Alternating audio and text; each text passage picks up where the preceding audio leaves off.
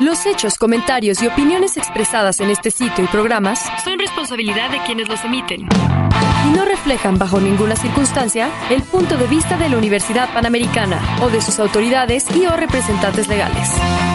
Al colaborar, los participantes aceptan las transmisiones sin fines de lucro. Escuchas Media Lab. Willkommen bei Media Lab Radio.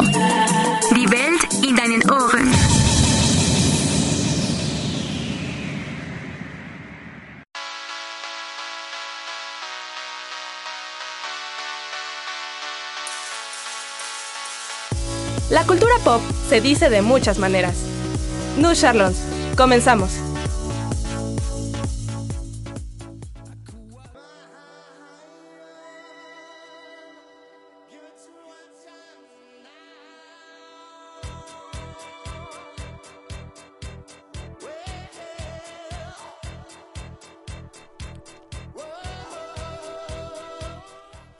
Hola a todos, bienvenidos nuevamente a Nu Charlon, su programa de filosofía favorito, espero.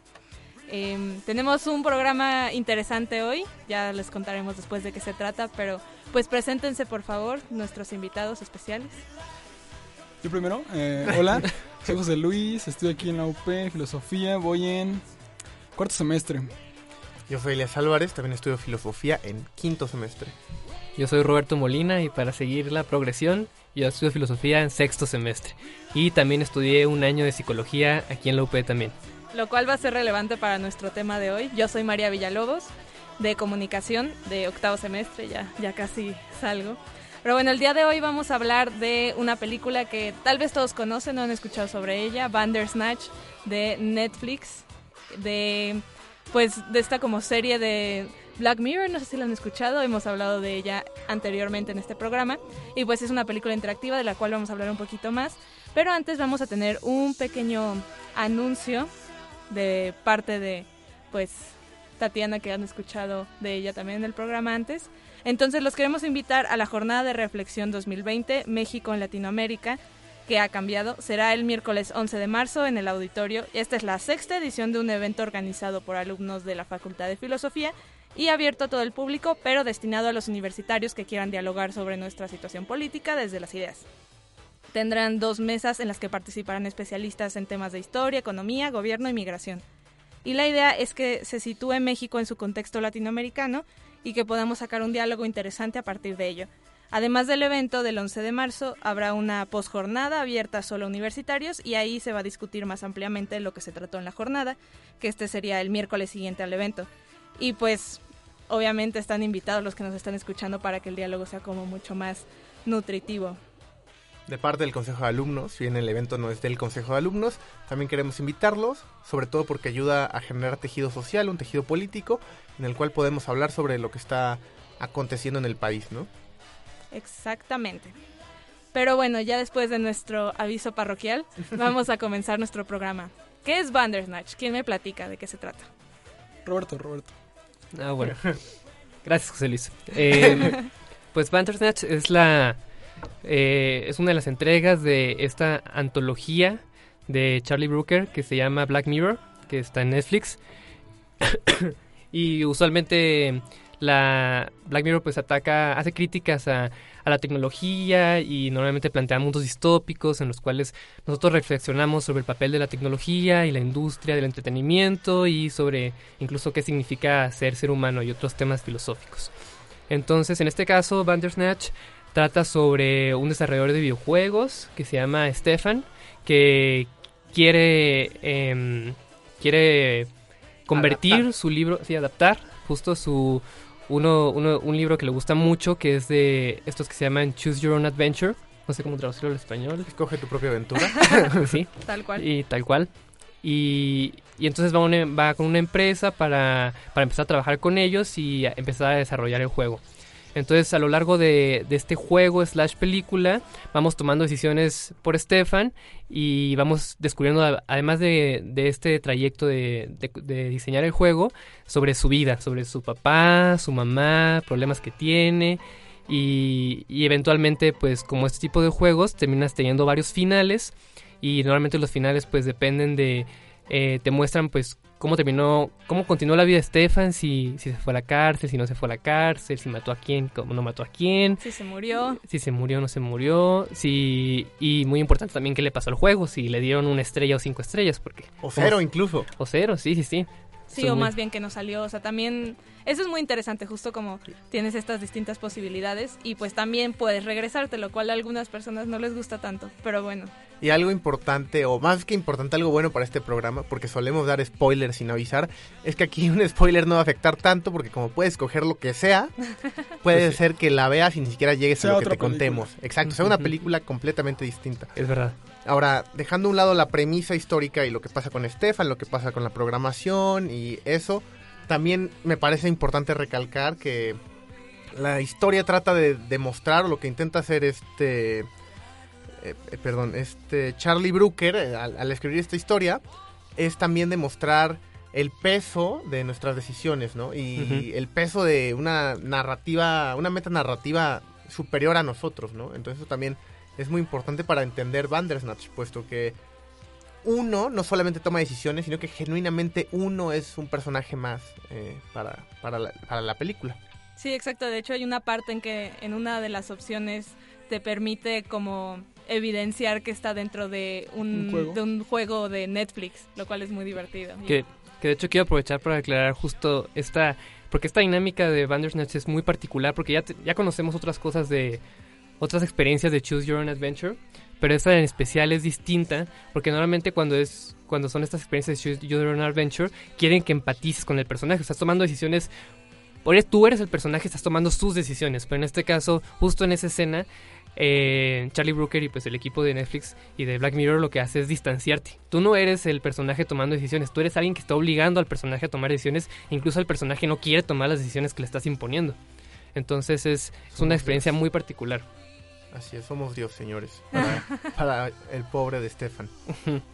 Y ahorita que estabas contando esta parte de las experiencias, eh, ¿qué nos puedes contar un poco más sobre eso, de la experiencia del juego?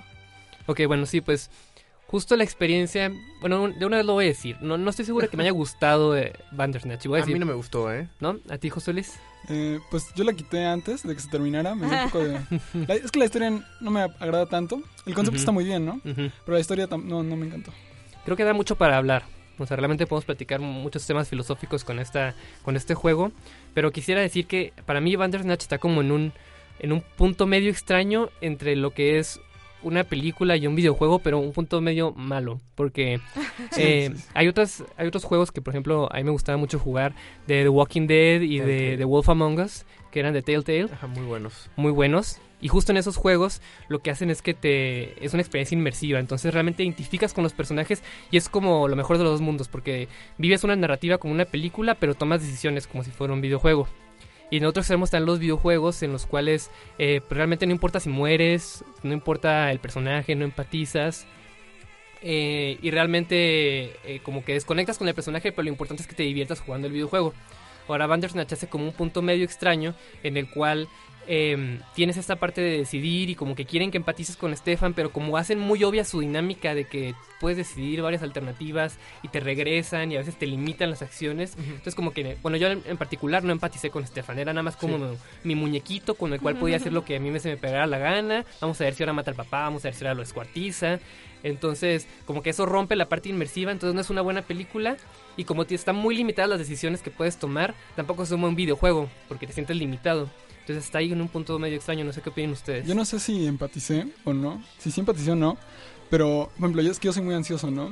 O sea, 10 segundos para tomar una decisión y solo son Mm. dos opciones. A veces solo- nada más era una, entonces... había una vez que decía un no, entonces como que es difícil 10 segundos, o sea, para mí, ¿no? Estar, este... Aguantando. Ajá, estar aguantando así mucho tiempo. Claro, claro. A mí tampoco me gustó. Es... No escuchen Nu si les gusta Black Mirror porque estamos trasheando su película. pero a mí tampoco me gustó. A mí sobre todo se me hizo muy tediosa. O sea, las opciones a veces eran... No sé, no, no, no... hay- había dos opciones cuando tomabas una decisión. O era un twist absolutamente inesperado que decías, ¿qué onda esto? ¿De dónde se lo sacaron? Ajá. O era algo extremadamente obvio y extremadamente aburrido que decías, Corn Pops o Zucaritas. exacto, que para esto pues, lo hubiera escrito yo, ¿no? Entonces, este, a mí no me gustó porque se me hizo en ocasiones muy predecible y en otras ocasiones tan absolutamente impredecible que no guardaba sentido hasta, Relación hasta- hasta la- que lo veías de lejos, ¿no? O sea, porque... Y eso tal vez ahorita lo menciono. Bueno, lo voy a mencionar ya de una vez, pero... Sácalo, sácalo. Sac- lo voy a sacar así. Estaba viendo un mapa sobre las decisiones que tomas. Ah. Porque yo no llegué a todos los finales. Son 12 finales y Sí, muchos sí. son bien aburridos. Entonces yo llegué como a 4. Este, Ajá. pero estaba viendo un mapa de los finales que puedes llegar, cómo llegas y eso. Y algunas de las decisiones que parecen irrelevantes, como escoger el cereal entre los corn pops Mm. y sucaritas, Sí. en realidad terminan siendo decisiones que van a activar tut, cosas después, ¿no? Entonces, y ya, si bien en esta mitad todavía no nos metemos en lo que es filosofía y seguimos hablando un poco de la trama y de la narrativa, creo que es un buen momento para, para dar una de las premisas del determinismo, ¿no? Que, pero, o sea, pero es que en ese caso, o sea, yo pensaría, según lo que toca decir, que la película, la película me gusta aún menos porque, porque, o sea, es que también vi esa parte, lo que me, la enseñaste tú antes, de hecho, y, o sea, qué tan arbitrario fue poner que, que, que vea al perro y después del perro pasa algo más con el perro, o sea, pudo haber sido en cual- meterla en cualquier otro, sí, en cualquier otro escenario y hubiera sido lo mismo. Ya, ya, ya. pero sí, pero si bien, en tanto que este instrumento solo creo que es ilustrativo de lo que es o no es el determinismo, Ah, ok, sí, sí, sí. lo que quiero llegar es que una de las premisas básicas del determinismo es la relación causa-efecto material, ¿no? Hay causas, hay efectos y todo efecto es precedido por una causa. Entonces, no importa qué tan pequeño sea un acto, Ah, claro, ya sé. puede más. repercutir enormemente Sí, sí, en sí. algo futuro. Entonces, si yo escogí si me comí sucaritas o me comí los cornflakes o me comí lo que se te antoje, Eso va. eso es muy prima facie, es muy pequeño, ¿no? Y eso es eh, irrelevante para mi vida, pero puede tanto en tanto en Bandersnatch como en nuestra realidad puede cambiar absolutamente el flujo de la historia, ¿no? Y eso se ve Sí. También en otros en otros trabajos de ficción como es el efecto mariposa, ¿no? Que Gran película. el gran película y un como proto o pre Bandersnatch, un, un Bandersnatch de los 2000 para nuestros hermanos Sí. mayores, ¿no? Este, porque también tiene muchos finales y Sí. eso, ¿no? Sí, sí, Entonces, sí. Este, pero Escoges con el control, es- así sí. channel arriba, channel abajo. en el efecto mariposa, este, lo mismo, ¿no? Cualquier cosita, el aleteo de una mariposa en Japón se puede volver un tsunami del otro lado del mundo. Y es algo que también creo que demuestra o procura demostrar de la mejor manera posible este episodio slash película de, de, Black Mirror. de Black Mirror, ¿no? Estoy de acuerdo. No había pensado eso, fíjate, sí tienes razón. Porque creo que lo que tú dices, o sea, escoges el... Por ejemplo, escoges la música al inicio, ¿no? Sí, ¿Qué sí, álbum sí. quieres Sí. escuchar? Y escenas después es la música que tienes de fondo. Sí. Entonces sí, sí es muy interesante eso que dices. Es muy curioso. A mí la verdad sí me gustó, no voy a decir que es una película increíble, pero tal vez porque justo no estoy tan familiarizada con los juegos de Choose Your Own Adventure, pero se me hizo por lo menos un buen primer intento, fue, fue interesante y creo que también depende mucho cómo vayas llevando el juego, ¿no? O sea, qué Sí, final sí. tengas o, o si luego luego dices, no, ya, que mate al papá, en vez de, bueno, no, vamos a coser poco a poco. el, la historia. Pero bueno, ya que estamos adentrándonos en toda esta cuestión del determinismo, cuéntenos qué es o qué, cuál es este problema que, que existe con la libertad que se plantea en Bandersnatch. Yo, bueno, este, básicamente así muy general es que, o sea, eh, eh, es una posición, es una tesis que se opone al libertarismo en un sentido de, de la palabra y es eh, esta, esto es creer que todas nuestras acciones eh, siempre están causadas por algo, algo anterior. No, Es no solo nuestras acciones, sino todo, ¿no? todo, todo, todo. Todo efecto, todo evento tiene una causa. Todo, ajá, todo efecto tiene una causa. Este, eh, ya sea interna a nosotros o externa a nosotros. Y pues eso modela toda nuestra vida y va así, sí, así. Nada Mm. más. Sí, como decías que se opone al... Bueno, hay varias maneras de llamarlo, ¿no? Sí, sí, sí. Libertarismo o. Sí. Que luego es mejor llamarlo libre O albedrismo porque... Un saludo a nuestros oyentes católicos. Como yo mismo. Exacto. Y... mm, Ajá, entonces mejor llamarlo libre albedrismo porque luego se confunde con teorías liberales, ¿no? Sí, de poli- política. sí. Y no vamos a hablar de eso. Entonces sí, eh, pues lo que dices está muy bien. Y nada más también notar que hay una tercera postura que es el compatibilismo, que está ahí en medio entre el- los que defienden que la libertad es absoluta y los que defienden que, que todo está determinado y los compatibilistas quieren decir que sí, todo está determinado, pero hay un espacio para la libertad. Yo, yo no lo quise meter, pero porque yo siento que el compatibilismo todavía entiende menos los problemas. Por eso, Sí, sí, es la postura que más detesto, pero, sí, sí, por eso. pero vale la pena para que sepan que claro, existe. que ¿no? existe, que hay gente que lo defiende. Que- Hay gente que no sabe filosofía, ¿no? Y bueno, creo que muchas de las personas que nos escuchan no saben de filosofía. Entonces, a ver, explícanos un poco más aterrizado este concepto en Bandersnatch. ¿Cómo, cómo se ve reflejado del determinismo? No, bueno, ok. Eh, ok, nada más, antes voy a ir a eso. Antes de eso solamente quiero aclarar porque es importante distinguir las tres posturas de la libertad, pero también que el determinismo se nos cuela por muchas áreas de, de la vida. Entonces, eh, tenemos de- determinismo metafísico, que es del que más hablan los filósofos, pero también hay un determinismo físico, en el cual más bien eh, se habla de, de física. Eh, también tenemos un determinismo fisiológico, que tiene más que ver con la psicología las neurociencias. Un determinismo sociológico, que tiene que ver con las ciencias de la sociales. ajá. Ajá. Y un determinismo teológico, incluso, que tiene que ver ya con, con teología. Entonces, solo quería aclarar eso, porque vamos a ir tocando diferentes áreas del determinismo en, en lo que vayamos hablando. En cuanto al determinismo en Bandersnatch, bueno, aparte de la experiencia filosófica, digo, la experiencia del juego, se me hizo muy interesante que hay una escena en, en el juego en el cual eh, Stefan pone un VHS que narra la vida de, bueno, todo este, todo este final de la vida de, mm, ¿cómo se llamaba? Jerome Davis, el autor Davis, del el libro de del libro, Bandersnatch. Ajá, que se terminó volviendo loco y terminó matando a su esposa y, y suicidándose porque eh, sentía que el libre albedrío era una ilusión y que todo estaba determinado. Pero hacen un planteamiento muy particular que me gustaría que lo empezáramos a, dis- a discutir. Y lo que hice en, en Bandersnatch es que... Rosita. ¿O no? sí- Bueno, es que está en inglés, lo va a traducir, entonces es una paráfrasis. ¿no? Ah, ok. Entonces, eh, dice, dice Jerome Davis, bueno, que le dijo a la policía que existen diferentes eh, realidades paralelas y que para cada posible em, dirección de una acción se, se diverge en diferentes posibilidades que todas existen al mismo tiempo. Entonces, lo que empieza a decir es que entonces el libre albedrío es solamente una ilusión y lo lleva todavía más lejos el juego diciendo que que si esto se lleva a sus últimas consecuencias, entonces la culpa, la culpabilidad, la responsabilidad moral es solamente una ilusión. Ya simplemente empieza a repetir lo mismo de que no tenemos control, todo está fuera de nuestras manos. Entonces, ese es como el planteamiento filosófico que sí se avienta el juego, aparte de todo lo que podamos nosotros interpretar. ¿Qué opinan ustedes de esto? Pues, o sea, esa, esa, lo que acabas de decir está, o sea, como lo mismo, ¿no? Que está muy fuerte, está muy cargada, podemos sacar muchas cosas de ahí. Ajá. Porque, o sea, incluso yo así, como lo dices ahorita, a la primera vista, yo creo ya hay contradicciones ahí y todo que podemos ir sacando, ¿no? Sí, sí, sí.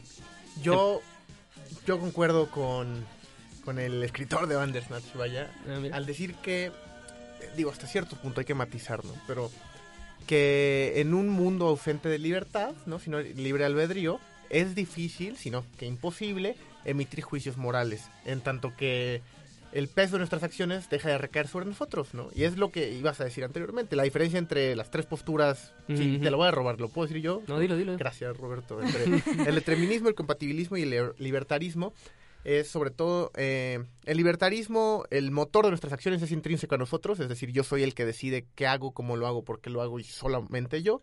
El determinismo, más bien, la toma de decisiones es, es, es, ajena a mi persona y yo dejo de ser un ac- un actor para volverme en un paciente de, la, de lo que esté sucediendo, sea un paciente de condiciones fisiológicas y estados mentales, sea un paciente de la sociedad, sea un paciente de lo que se, a usted, mi querido oyente, se le antoje. Y finalmente el compatibilismo, que es esta postura intermedia, donde sí soy un paciente, pero esta paciencia al mismo tiempo tiene cierto nivel de acto, donde sí decido cosas, pero son cosas que ya estaban como puestas antes, ¿no? Es, está muy mal, parece ser. Sí, es como un intento de, ay, vamos a tratar de salvar la libertad, pero Yo, yo procuro entender el compatibilismo como estar en un, ca- en un tren camino a una ciudad, ¿no? Entonces yo me subo a un tren de Madrid, al- de Madrid a Berlín y entonces estoy determinado, en tanto que estoy en ese tren, a llegar a Berlín. Pero tengo la libertad de cambiarme de un asiento al otro, de hacer del baño y de tomarme una coca en el camino, ¿no? No sé si sea una buena Sí, está, está muy bien. explicación del creo que eso- compatibilismo. Porque también creo que hay otras teorías de compatibilismo, pero yo creo que esa sería una, y creo que es la más La más incoherente. Y la más Sí. incoherente y la más estándar, porque los filósofos no son coherentes. Usted que nos oye. Algunos, ¿no? Trataremos nosotros de sí serlo. Mínimo para que los que nos escuchan entiendan de qué estamos hablando, ¿no? Sí, claro, claro. También hay otra, hay otra que no sé si sea pertinente mencionarla, pero el fatalismo, que yo, al, al menos yo la pienso como que es lo mismo que determinismo, pero hace unos días Roberto me dijo que no, que no son lo mismo. Ah, yo no creo que yo no son lo mismo. Ajá, pero yo pienso que sí. Pero el fatalismo es pensar que tenemos un destino, una- algo que ya está puesto para Justo. nosotros y que toda nuestra vida Va va, hacia hacia eso. eso. Entonces, Sí, sí. el determinismo fatalista es al revés al determinismo común, puesto que el determinismo común, la anterioridad de los actos determina el futuro, y el fatalismo es un futuro al que todavía no llegamos, un telos, un fin, va a determinar nuestras acciones presentes y pasadas. Es, si se dan cuenta, el motor que determina se encuentra en el determinismo, en la anterioridad, y en el fatalismo, en la finalidad. Pero, pero es que esos motores, yo por eso pienso que son lo mismo. Eh, son muy artificiales, ¿no? Porque al final la vida sigue siendo la misma. En ambos modelos el camino va a seguir siendo el mismo. Solo son nombres. Bueno, yo sí creo, por ejemplo, estaba leyendo en cuanto... El caso de Edipo Rey es como un buen caso de fatalismo. Sí, sí, sí. Porque más bien ahí lo que parece es como que el, el, el presagio del oráculo es vas a casarte con tu madre y, Y vas matar a tu matar a tu padre. Entonces no importa qué hagas en medio, ese Sí. va a ser tu final. Entonces eso no es exactamente determinismo, porque justo el determinismo es- de todas las acciones, o sea, todo lo que él iba haciendo, o sea, el determinismo como que sí implica un fatalismo, pero el fatalismo no implica un determinismo. ¿Sí me explico Sí, más o no, menos? No, no, sí, Puede sí ser un fatalista donde hay libertad. O sea, Edipo era libre de hacer X, Y o Z, pero lo que no era libre de era de no casarse El con su es madre lo que es... y de no matar a su padre. Bueno, en el caso de Edipo, ¿no? Bueno, Sí, pero sí. en ese sentido también se relaciona un poco con Bandersnatch, ¿no? De que al final era algo que decían en la cinta, ¿no? De que tal vez era inevitable que este señor matara a su esposa, ¿no? Algo Sí. así Sí, sí, sí. mencionaba.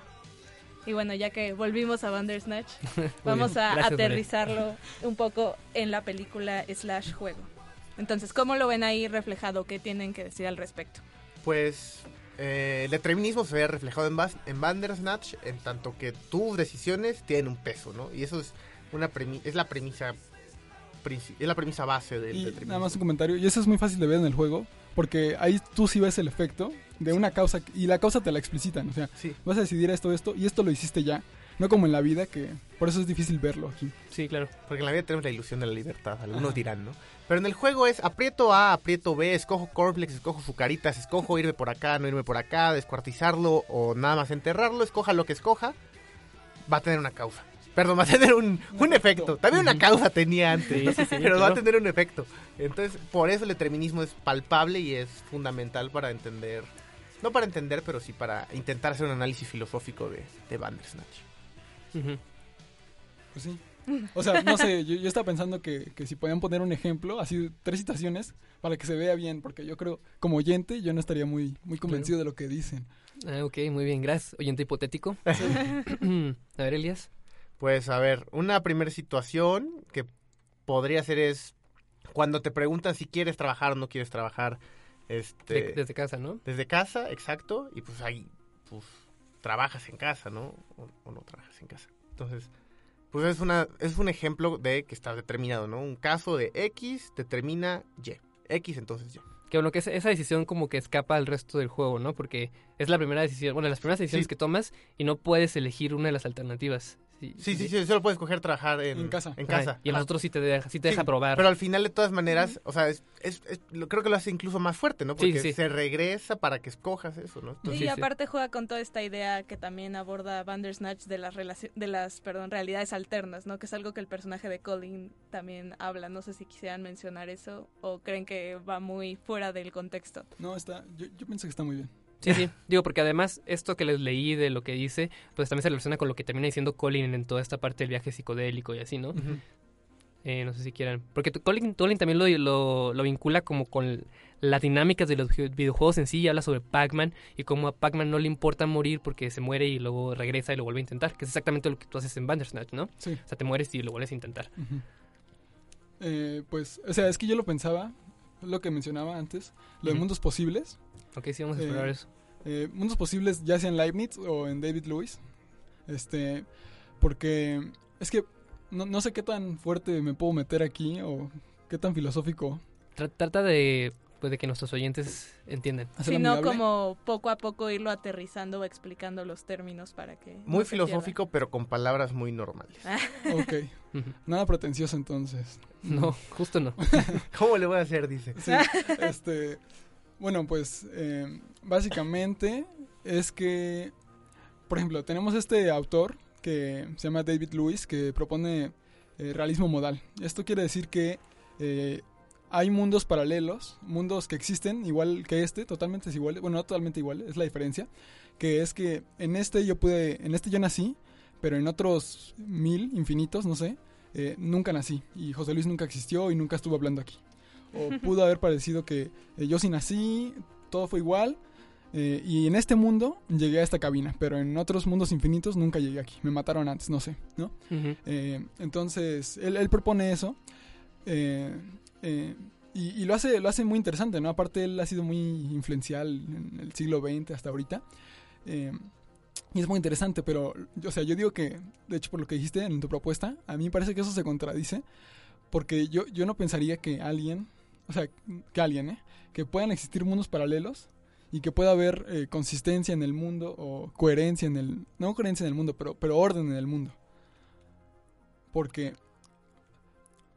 Porque hace poquito leí un paper de Spinoza sobre cómo eh, el principio de, de razón suficiente, que es que todo tiene que tener una causa, que es lo que el determinismo, ¿no? Este, supone que solamente tenemos un mundo, porque ese mundo va, va a determinar una acción y eso va a determinar algo, y al final siempre va a ser todo lo mismo, ¿no? Y si hubiera muchos mundos posibles, entonces deja de Supondría- haber coherencia porque habría divergencia de actos, cuando no podría haber esa divergencia de actos, porque un acto va a terminar Porque el otro. entonces ya la causa ya no, es, importa, porque al final va a van pasar a, lo que, van a- lo ajá, que va a puedas- pasar cualquier cosa. infinitas cosas, claro. Es como lo de Laplace también. A ver, tú, Sí, sí, tú sabes un poco de eso, ¿no? Sí, sí, ¿puedes repetir otra vez más la conclusión que acabas de dar? eh, así la tesis que que este que al final si suponemos que hay infinitos mundos y realidades paralelas o muchas opciones eh, eh, la causa se vuelve el nombre de la causa se vuelve un poco artificial porque la causa al final va a resultar en infinitos efectos lo cual pues eh, ahorita es- no suena bien no Ajá. ¿Tú dices que no suena bien para qué? pues para no sé para, ¿Para libertad o para el razonamiento no para o sea porque no sigue la no sigue no tiene coherencia no no tiene sentido Bueno, voy a, quiero dar un paso atrás para la teoría de los mundos posibles de Leibniz, Sí. porque creo que ahí justo no pasa eso, porque Leibniz pues, es un planteamiento teológico el de Leibniz. Entonces, los mundos posibles no es que cada vez que tomes una decisión ahí se divergen en diferentes mundos, sino que desde el inicio Dios creó diferentes mundos o pensó distintos mundos y solamente actualizó uno, que es en el cual vivimos. Entonces, existen estos mundos En posibles, potencia. ajá, en potencia, son posibles solamente, no existen realmente, no fueron actualizados por Dios que son eh, donde sí tendrías un, un José Luis que, que dijiste que te mataron antes de llegar aquí. Ajá. Ajá. Lo maté yo en la escalera abajo. Entonces, ahí tienes mundos posibles, pero cada mundo está determinado. Justo Leibniz es un gran defensor, lo propuso el principio de razón suficiente. Entonces, todo, todo, los mundos son como paquetes y entre esos paquetes la línea causal es determinista. Bueno, Leibniz piensa en la libertad, pero si lo vemos solamente como en... em, ¿Cómo se dice? En el marco En la naturaleza, Ah. definitivamente hay una cadena causal. Y justo la, la libertad se podría expresar como en las otras posibilidades que hubo. Sí. Pero el problema que tiene Leibniz es lo de el principio de identidad de los indiscernibles, que es, ok, hay un, Dios creó, Dios pensó otro mundo posible en el cual tú te moriste, pero ¿cuál es la conexión entre ese José Luis y el José Luis que está aquí? Porque parecen como que son dos individuos distintos, que pertenecen a mundos distintos. Claro. Entonces, no sé si en, en, en, en lógica modal eso se resuelva, pero creo que también es un problema, ¿no? Es que en lógica modal sí hay infinitos José Luises. Sí hay infinitos mundos actuales, este, no en potencia, no son hipotéticos. Por eso esa, esa, esa, Ah, sí. esta tesis es muy fuerte, ¿no? Pero la gente sí, sí la toma como real. Sí, sí, sí. Que, ah, sí.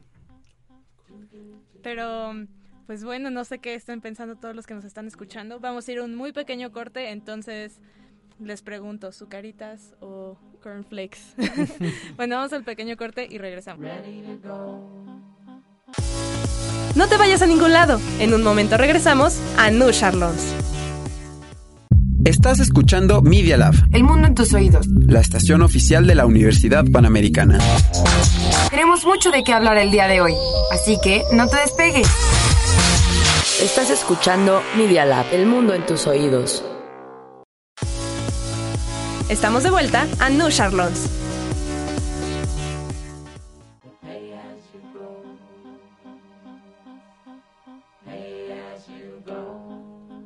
Hola a todos, estamos de vuelta después de nuestro corte. Estamos escuchando el soundtrack de Bandersnatch. No sé si mencionamos al principio que está ambientada en los 80, entonces Mm. hay muy, muchas canciones buenas por ahí que vamos a estar escuchando en el fondo. Pero bueno, continuemos con esta discusión que estamos hablando sobre Bandersnatch y el determinismo. Entonces estamos hablando de esta cuestión de las eh, realidades alternas, ¿no? Sí. Sí.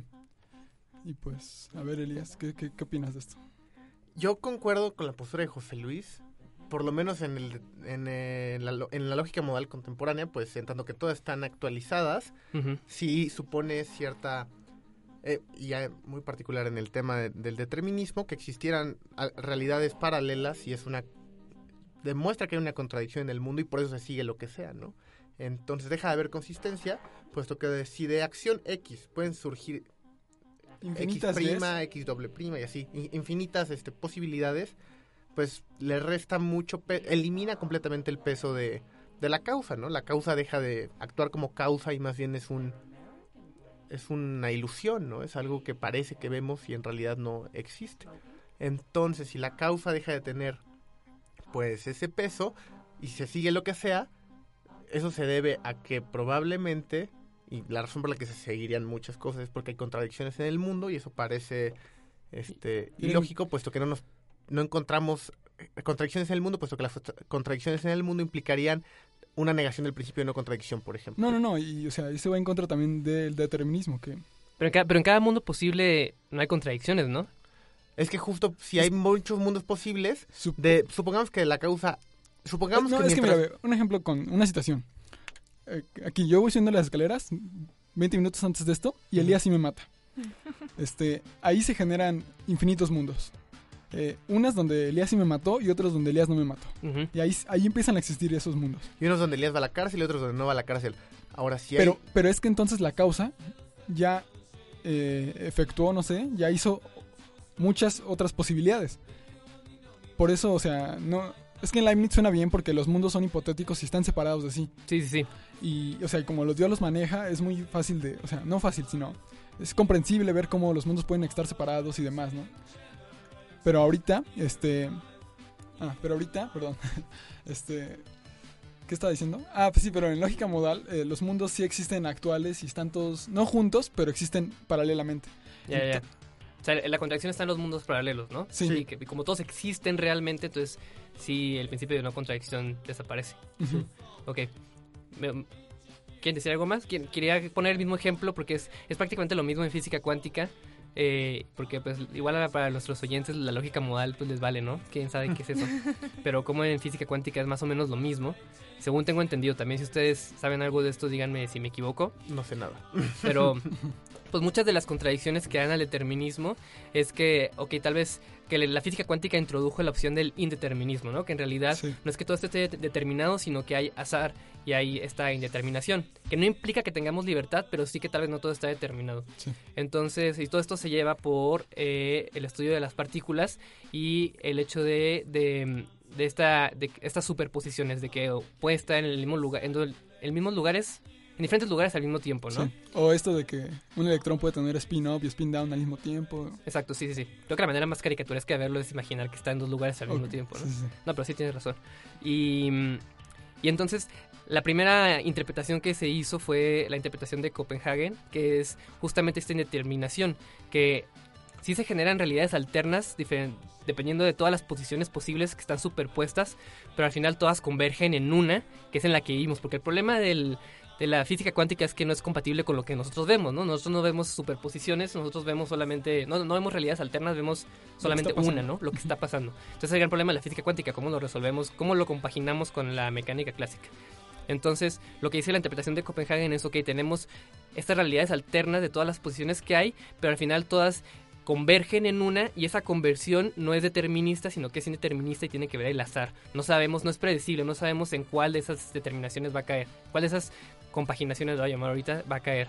En cambio, la teoría de los mundos posibles es otra interpretación, que de hecho no es teoría, es interpretación de los muchos mundos, y lo que dice es que estas realidades alternas sí se despliegan, nunca se, nunca se compaginan, nunca convergen en una sola, Mm. y es como la lógica modal, o sea, están todas existiendo al mismo tiempo, y, y pues sí, va contra el principio de no contradicción, además que creo que para la física cuántica no ese no es un problema simplemente porque es el multiverso, están ahí, pero no...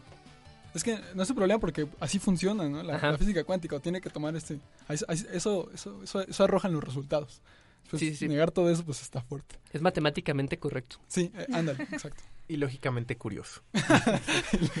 Me encanta que no solo hablamos de filosofía y de películas, también metemos cosas de física y psicología y no y sé. a veces de cocina. Y de esperemos. cocina. Nuestro primer programa fue sobre tamales, quienes no nos escucharon. Ya después podrán escucharlos en Apple Podcasts. Ya mencionaremos un poquito más sobre eso al final. Uh, uh, uh. Eh, pero, por ejemplo, eh, ya que Roberto había mencionado que estaba en, que sabía unas cosas de psicología, ¿cómo podemos abordar esta parte de, del determinismo desde una cuestión, pues no tanto filosófica, sino psicológica?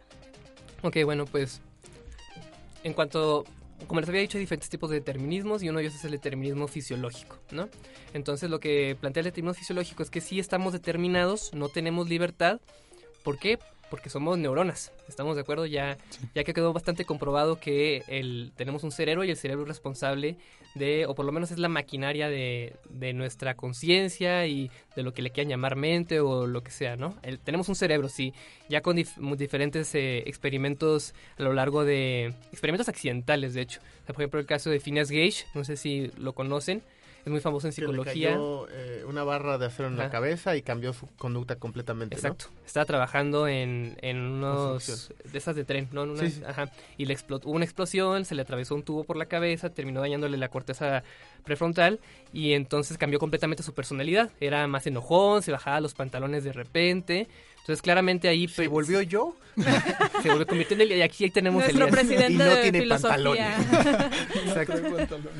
Es- Y entonces lo que tienes es que claramente si cambias algo en el cerebro cambia la conducta. Y ajá, sí. También hay un caso muy famoso de principios de este siglo, de los 2000 y es de un señor que tenía que de un día al otro tenía sus hijastras y comenzó a eh, abusar sexualmente de una de ellas. Mm, sí. Entonces lo metieron a corte, demostraron que tenía un tumor cerebral, le removieron el tumor y regresó a la normalidad.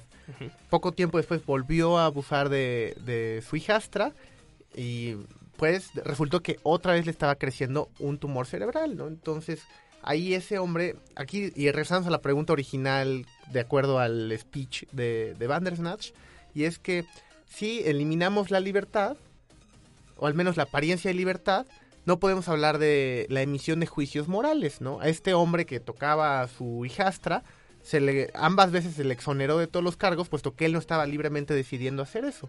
Si Sí. nosotros no podemos libremente decidir cuáles son nuestras acciones, nos es prima facie imposible emitir un juicio sobre los actos de Roberto, los actos de José Luis, puesto que, sea cual sea su acto, ellos no pudieron haberlo escogido. Ese es justo uno de los temas que quería tratar.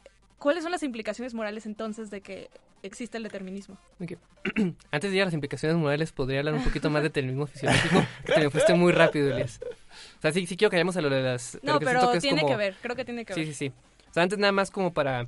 Porque muchas veces me ha pasado, yo soy determinista, pienso que el determinismo es, es, es correcto, es real, pero... ¿Por pero qué es real? ay, Porque ya está determinado a decir eso.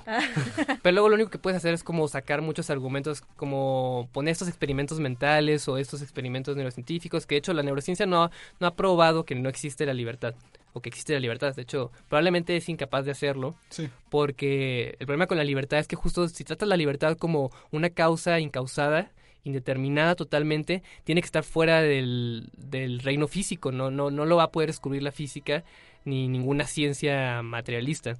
Entonces, por eso luego Kant introduce lo del noúmeno, que es esta Para salvar la libertad. para salvar la libertad. Tenemos el fenómeno donde es el mundo que conocemos, donde existen las leyes de la naturaleza, pero hay esas cosas en sí que no sabemos qué son, no podemos accesarlo, son las cosas en sí, y ahí es donde está la libertad, donde está ahí flotando como indeterminada, porque no, no está dentro de las leyes causales. Y pero Kant establece, después intenta la libertad, salvar la libertad por la vía práctica, pero él reconoce las antinomias de la razón y dice que por antinomia nada más entiende que podemos dar tantos buenos argumentos a favor del determinismo como a favor de la libertad. No, nunca lo vamos a poder llegar a una conclusión racional, es lo que diría Kant, y creo que es bastante... Tiene, tiene razón. Es la misma postura que la de la Iglesia Católica, por ejemplo, Sí, es que dejó, después del Concilio Vaticano II, dijo, ya no podemos hablar de si hay libre, de la relación entre libre albedrío y gracia divina, qué tanto somos libres y qué tanto es Dios ayudándonos a que las cosas salgan como salgan y estamos determinados. Esto es dogma, se deja de hablar, ¿no? No, Sí. no- sí. Pero fue creo que desde antes, ¿no? De antes, a lo mejor no la fue el polémica- Concilio Se llama la polémica de Auxilis. Entonces fue un concilio anterior. Sí, sí, sí. Sí, entonces es, es, un, es un problema real. Y nada más para regresar a lo de el determinismo fisiológico, otra cosa que me gustaría decir que es eh, muy famoso y como que no mencionarlo sería extraño, es el experimento de Libet. No sé si lo han escuchado. Yo no. Yo tampoco. Eh, es un experimento que fue muy famoso, fue en los años 80 y lo que pareció es que este señor Benjamin Libet conectó a, a, a sujetos a una máquina y les ponía un botón enfrente, digamos. Y entonces ellos ponían la mano y tenían un cronómetro enfrente. Entonces lo que les pedía él es que presionaran el botón, pero se cronometraran con el, con el reloj que tenían enfrente en qué momento tomaban la decisión de presionar el botón. Y él estaba leyendo sus... eh, eh, su ¿cómo se llama? actividad cerebral con un electroencefalograma. Entonces lo que él notó es que el electroencefalograma denotaba actividad antes de que la persona fuera consciente de- que está de que había tomado la decisión. Ahora, pues, se puede argumentar que el experimento no estuvo también hecho, las condiciones del experimento, porque cómo exactamente sabes en qué momento tomaste la decisión y puede haber un lag en lo que te das cuenta y ves el, el reloj y así, ¿no? Pero lo que podría demostrar, lo que es interesante el experimento porque eh, nos hace pensar, bueno, ¿qué tal si en realidad nuestro cerebro toma las decisiones y lo único que hacemos es como tomar conciencia de la decisión que ya fue tomada y entonces adjudicamos la decisión como nuestra, pero en realidad ya estaba determinada? No sé qué opinan de eso.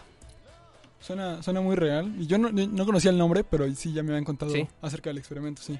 Y cuando lo escuché yo sí me impresioné y me puse muy feliz porque pensaba que era una, Yo también. una, una fuerte evidencia de que sí hay determinismo, pero sí hay, hay problemáticas, ahí se puede problematizar el Exacto. resultado. Bueno, y ahora sí, implicaciones morales. No las hay, no las hay. Todos sean deterministas, ya. Fin, termina el capítulo aquí. frente a, la frente a la moralidad y el determinismo hay dos cosas que podemos decir.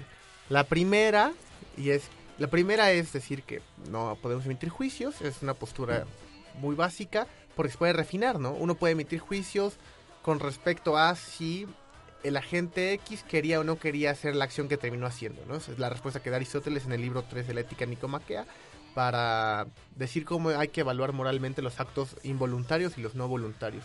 Entonces, si Roberto estaba determinado a matar a Juan, pero se ve que Roberto tiene un fuerte regret por haber matado a Juan, podemos, si bien no perdonar el acto, puesto que el acto está hecho, sí no reprobar moralmente a Roberto, ¿no? Que no sé qué tanto le sirva de consuelo que no lo reprobemos moralmente.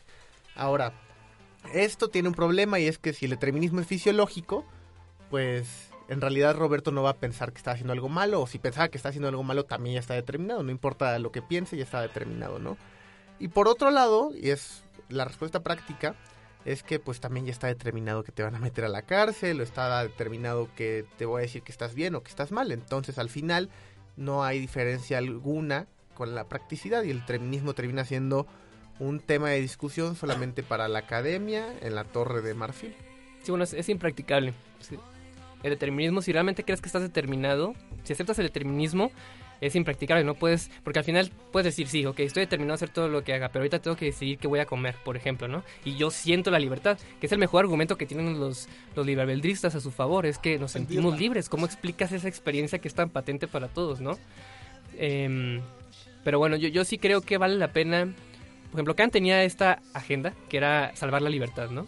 Yo, yo creo que vale la pena hacer la agenda contraria y es eh, Matar la libertad. matar la libertad, argumentar por qué el determinismo, qué- qué- por qué nos convendría ser deterministas. Yo creo que no se puede vivir la- el determinismo, pero creo que podemos hacer ciertos cambios en nuestra conciencia, así como hay un filósofo que se llama Pierre Hadot que propone como experimentos espirituales, ejercicios espirituales para que, pueden ser practicables eh, solamente como para mejorar eh, tu día a día. incluso sin pensarlo por Hadot, los estoicos sí proponían ejercicios espirituales, que es como levantarte todas las mañanas, que los estoicos eran deterministas, levantarte todas las mañanas y pensar como todo lo malo que te pueda pasar en el día. Eh, entonces una vez que adelantas ese pensamiento, cuando ya te pasen cosas malas, pues no se va a sentir tan malo. E igual pensaban que hay que pensar que nos vamos a morir, entonces si todo el tiempo estás consciente que te vas a morir, pues ya deja de parecer la, la muerte como algo tan grave.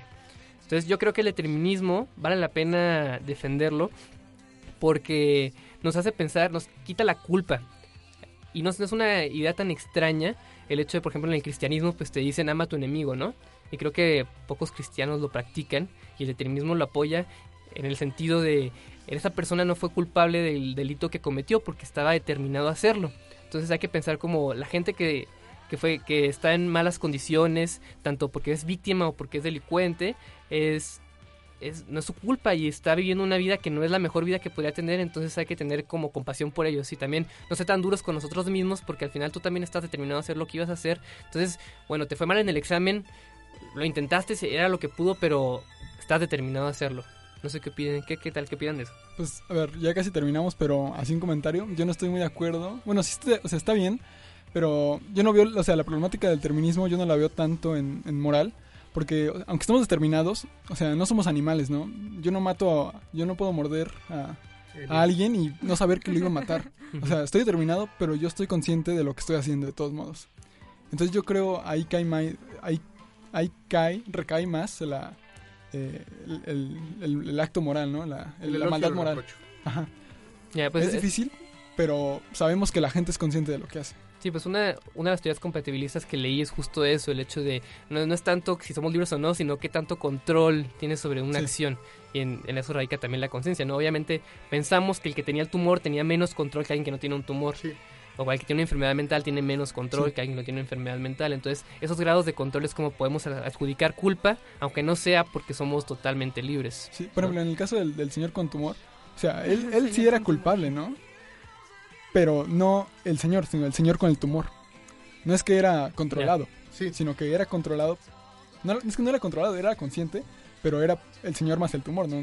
No- solo el Sí, señor. sí. no era el señor. Y es importante también pensar que luego dicen como, bueno, ¿y cómo, qué hacemos con el señor? ¿Lo metemos a la cárcel? Digamos que no podías quitarle el tumor, ¿lo metemos a la cárcel o no? Porque no era su culpa, ¿no? Sí, exacto. Tienes Eh. todas estas problemáticas como, entonces, cómo funciona las, la legalidad, no sé. Sí. Que entonces hay que distinguir entre distintos tipos de justicia. Si lo quieres meter a la cárcel porque se lo merece, es una justicia retributiva. Pero no es la única, también hay justicia restaurativa. Sí. Que es lo va a meter a la cárcel porque podemos readaptarlo para que se convierta en una mejor persona, Sí. tal vez quitándole el tumor. O simplemente una justicia ejemplar en el cual vamos a meterlo a la cárcel Para que la gente vea. para que la gente vea qué pasa si haces esas cosas. Ajá. Y también para alejarlo, así como si fuera un enfermo, como si estuviera en cuarentena, lo metemos ahí, lo alejamos de la sociedad porque hace daño a la sociedad, pero no porque sea su culpa. Pero bueno, ya, ya estamos llegando al final de nuestro programa. Creo que fue una discusión muy, muy interesante, muy acalorada.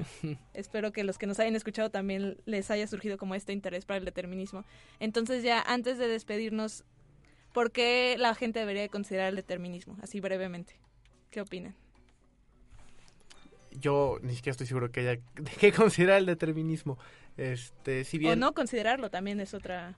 yo, otra si bien podríamos decir que en el mundo fenoménico también soy un determinista, creo al igual que Kant que hay un mundo neuménico donde se encuentra la libertad, pero dejando a un lado eso, la razón por la cual yo creo que el determinismo es hasta cierto punto una discusión ociosa es porque a diferencia de Roberto yo no encuentro una utilidad en aceptar o negar el, el determinismo, puesto que nuestra sensación de libertad es más fuerte que el ejercicio teórico sobre las causas y efectos. Y entonces no, en realidad no terminará afectando en mi día a día, ni en mi forma de tomar decisiones, ni en la forma de que la justicia evalúa los actos. Entonces, discutir el determinismo está muy bien para la academia, pero para la vida real me parece que es poco útil. Pues, o sea, yo, yo creo que estoy igual que Elías. No tan fuerte como él. Yo creo que, o sea, en políticas públicas sí importa y demás. Este, pero de todos modos, el determinismo no, no lo creemos, ¿no? Yo creo que existe, pero nada más. Y lo asumimos, sí o no, pero no creo que importe mucho. Porque no sentimos nunca el determinismo. Bien. Yo creo que justo Bandersnatch, pues qué bueno que nos abrió esta discusión, ¿no? Para, porque sea bueno, sea malo, eh, te hace pensar pues, sobre estas cosas. Y pues yo sí al final, como le estaba diciendo, defiendo que el extremismo sí puede ser practicable y vale la pena pensarlo y tratar de aplicarlo en nuestra vida, así como los estoicos que simplemente decían, no sé, te lo imaginas como, ok, hay cosas que están fuera de tu control, pero lo que está en tu control es cómo te sientes al respecto de esas cosas. Es un determinismo medio tramposo, pero vale la pena pensar eso porque nos hace ser más compasivos con los demás, creo yo. Pues bueno, muchas gracias por escucharnos. Eh, antes de terminar, les recordamos nuestras redes sociales, si es que no nos siguen ya. Estamos en Facebook, Twitter e Instagram. En Facebook como NUS, en Twitter e Instagram como NUSUPMX. Y pues en Instagram tenemos el link a poder escuchar nuestros podcasts ahora en Apple Podcasts. Si se lo perdieron en vivo, los pueden escuchar ahí. Y una recomendación musical que les quiero dar es Thompson Twins, que justo ahorita los estamos escuchando. Escuchen su canción Kamikaze, es muy buena. No sé si alguien quiere recomendar algún juego de Choose Your Own Adventure. Yo recomiendo los juegos de The Wolf Among Us y The Walking Dead de Telltale. Yo también iba a recomendar The Walking Dead porque lo jugué y es muy bueno. Muy bueno. Y pues no sé si ya tengan de decir algo más o ya nos despedimos. Creo que nos podemos despedir. Sí. Estaba determinado que nos fuéramos ya. Exacto. Pues bueno, comiencen por favor. Este, nos vemos. Hasta la vista. Hasta luego. nos escuchamos en la próxima. Yo soy María Villalobos y esto fue News Charlons.